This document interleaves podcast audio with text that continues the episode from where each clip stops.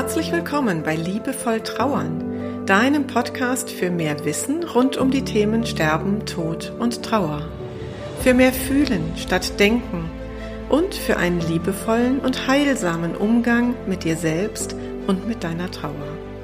Ich bin Christine Kemkes und ich unterstütze dich sehr gerne darin, deine Trauer als einen wichtigen und wertvollen Teil deines Lebens zu akzeptieren und so auch deine Lebensfreude ganz neu zu entdecken. Also, auf geht's!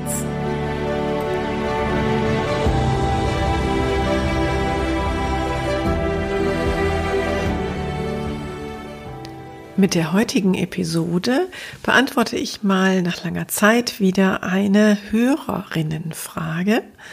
Und zunächst mal möchte ich mich entschuldigen, dass das erst heute passiert, denn die Frage wurde mir schon im Herbst letzten Jahres gestellt. Es geht um das Thema plötzlicher Tod und wie wirkt sich das auf die Trauer aus. Also immer dann, wenn der Tod wie ein Blitzeinschlag in unser Leben kommt, dann haben wir eine ganz besondere Situation. Also sei es beispielsweise der plötzliche Herztod oder ein Suizid oder auch ein Unfall. Und da hat man sich vielleicht morgens noch verabschiedet und am Abend ist der geliebte Mensch tot. Und ich würde auch alle Erkrankungen, die so ganz schnell verlaufen, also eine ganz späte Krebsdiagnose und dann bleiben nur noch zwei Wochen, bis derjenige verstirbt, auch diese Fälle würde ich in diese Situation, in diese Kategorie sozusagen einsortieren.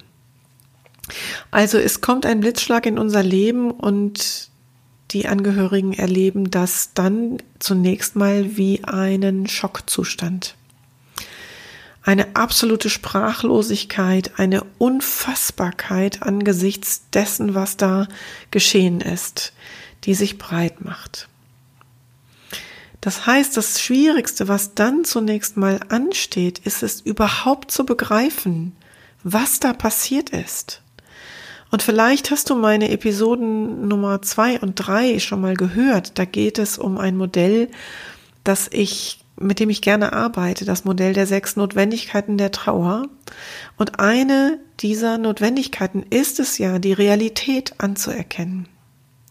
Bei diesen plötzlichen Todesfällen ist es so, nach meiner Wahrnehmung, dass oft das ganze erste Trauerjahr mindestens damit vergeht, immer wieder Häppchen für Häppchen, Schrittchen für Schrittchen überhaupt zu realisieren, da ist jemand wirklich tot.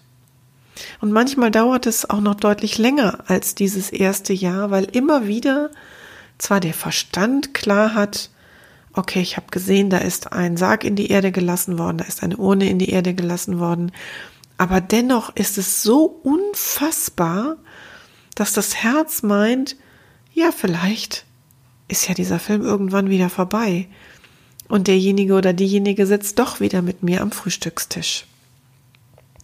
Denn was uns bei diesen plötzlichen Todesfällen einfach fehlt, ist das Thema der sogenannten vorweggenommenen Trauer. Wann immer wir einen, ein, ein Ende absehen können, also bei einer langen Erkrankung oder bei Menschen, die ganz, ganz alt sind, wo wir einfach davon ausgehen müssen, dass wir nicht noch 10, 15, 20 Jahre miteinander verbringen können, dann können wir diese letzten Wege doch sehr bewusst gemeinsam gehen. Und das nennt sich vorweggenommene Trauer.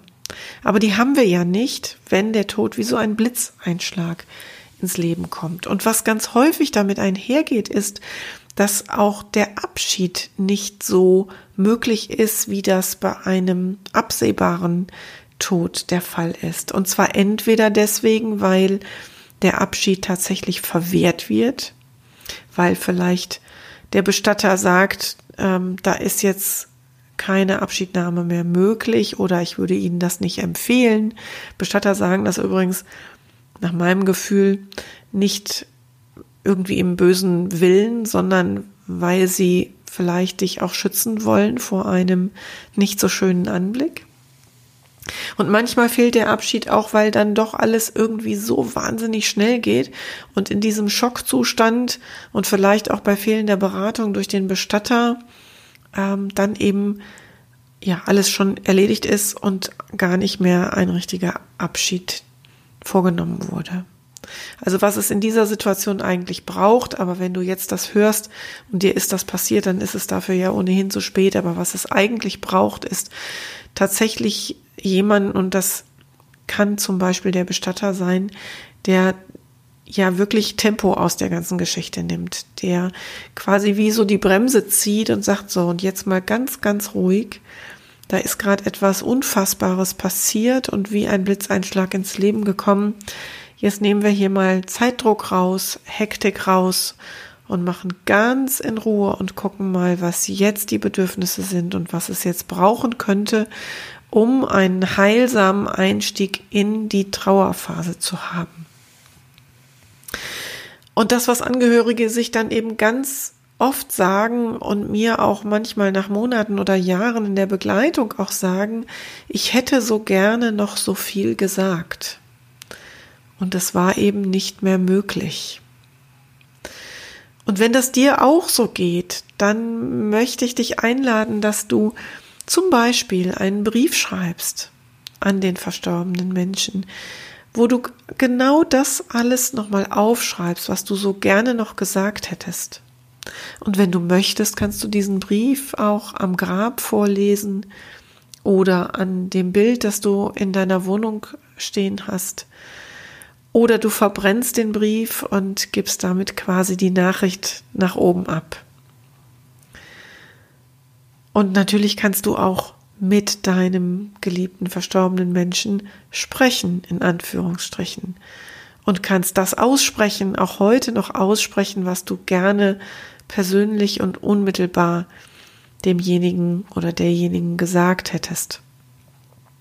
Es kommt ein bisschen darauf an, was du jetzt gerade glaubst, ob derjenige das mitbekommt. Ich persönlich glaube ja durchaus, dass wir mit unseren geliebten Verstorbenen auf der anderen Seite sprechen können und dass sie das auch miterleben. Ja, und was sich ganz häufig auch stellt bei diesen plötzlichen Todesfällen, ist die Frage nach dem Warum und vor allen Dingen auch die Frage nach der Schuld, beziehungsweise Angehörige begeben sich oft in solchen Situationen in ein Schuldgefühl. Das ist allerdings ein riesengroßes Thema. Ich habe entschieden, das nicht in der heutigen Episode aufzumachen, sondern die nächste Episode dem Thema Schuld zu widmen.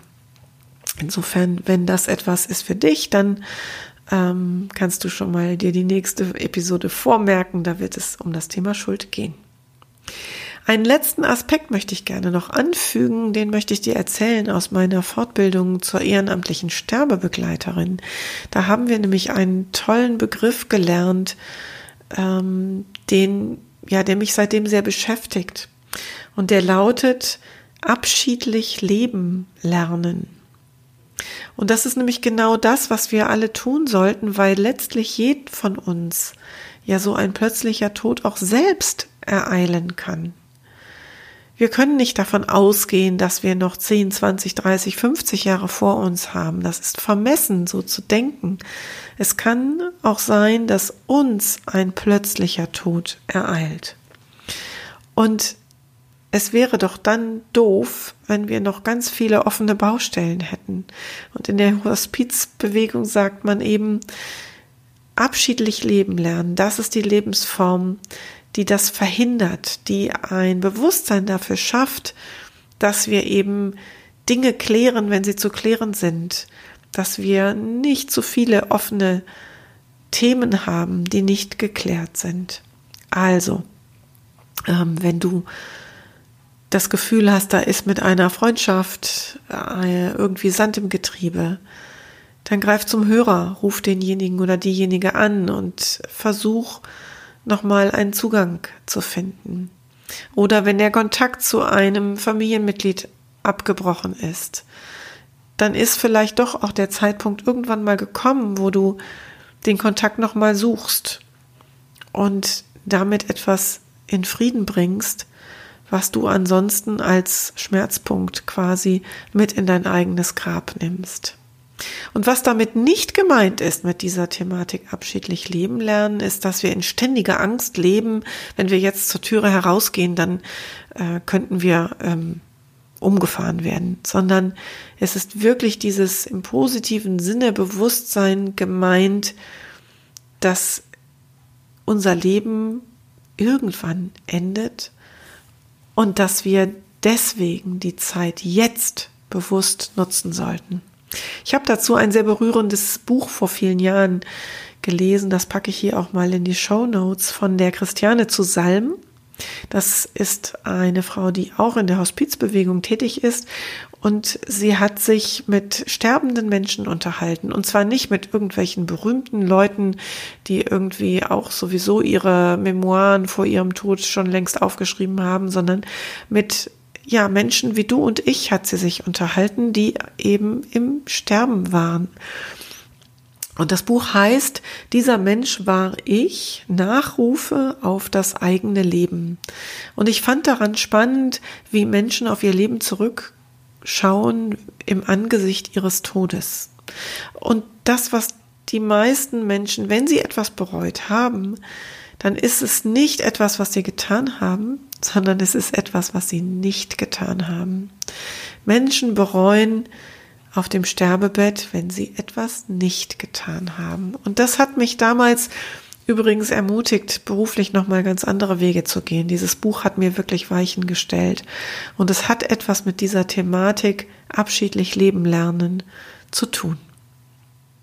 Das ist der Kreis, den ich quasi schließen möchte an der Stelle vom plötzlichen Tod über die Trauer, die das bedeutet, die das nach sich zieht, so ein plötzlicher Tod, hin zu der Konsequenz, die es für dich in deinem Leben eben auch haben kann, nämlich abschiedlich zu leben. Und soweit war es das für heute. Übrigens habe ich in meinem Buch mit der Trauer leben lernen, das im Junfermann Verlag erschienen ist, zu dieser Thematik des plötzlichen Todes auch ein ganzes Kapitel geschrieben. Und wenn du weitere Hilfestellung und Impulse für deinen Trauerweg haben möchtest, dann könntest du dir beispielsweise dieses Buch kaufen und in kleinen Abschnitten lesen. Ich bekomme immer wieder die Rückmeldung, dass man das wirklich gut ähm, lesen kann in in kurzen Momenten auch mal, wenn nicht viel Zeit zum Lesen ist oder wenn die Kraft fehlt, um 100 Seiten am Stück zu lesen. Die Kapitel sind kurz und leichtgängig geschrieben. Und die andere Alternative wäre, wenn du das Gefühl hast, du brauchst Hilfe auf deinem Weg, ruf mich an oder schreib mir eine Nachricht und dann gucken wir, telefonieren wir mal und schauen, wie eine Zusammenarbeit aussehen könnte. Für heute grüße ich dich ganz herzlich. Bis zum nächsten Mal. Deine Christine Kemke.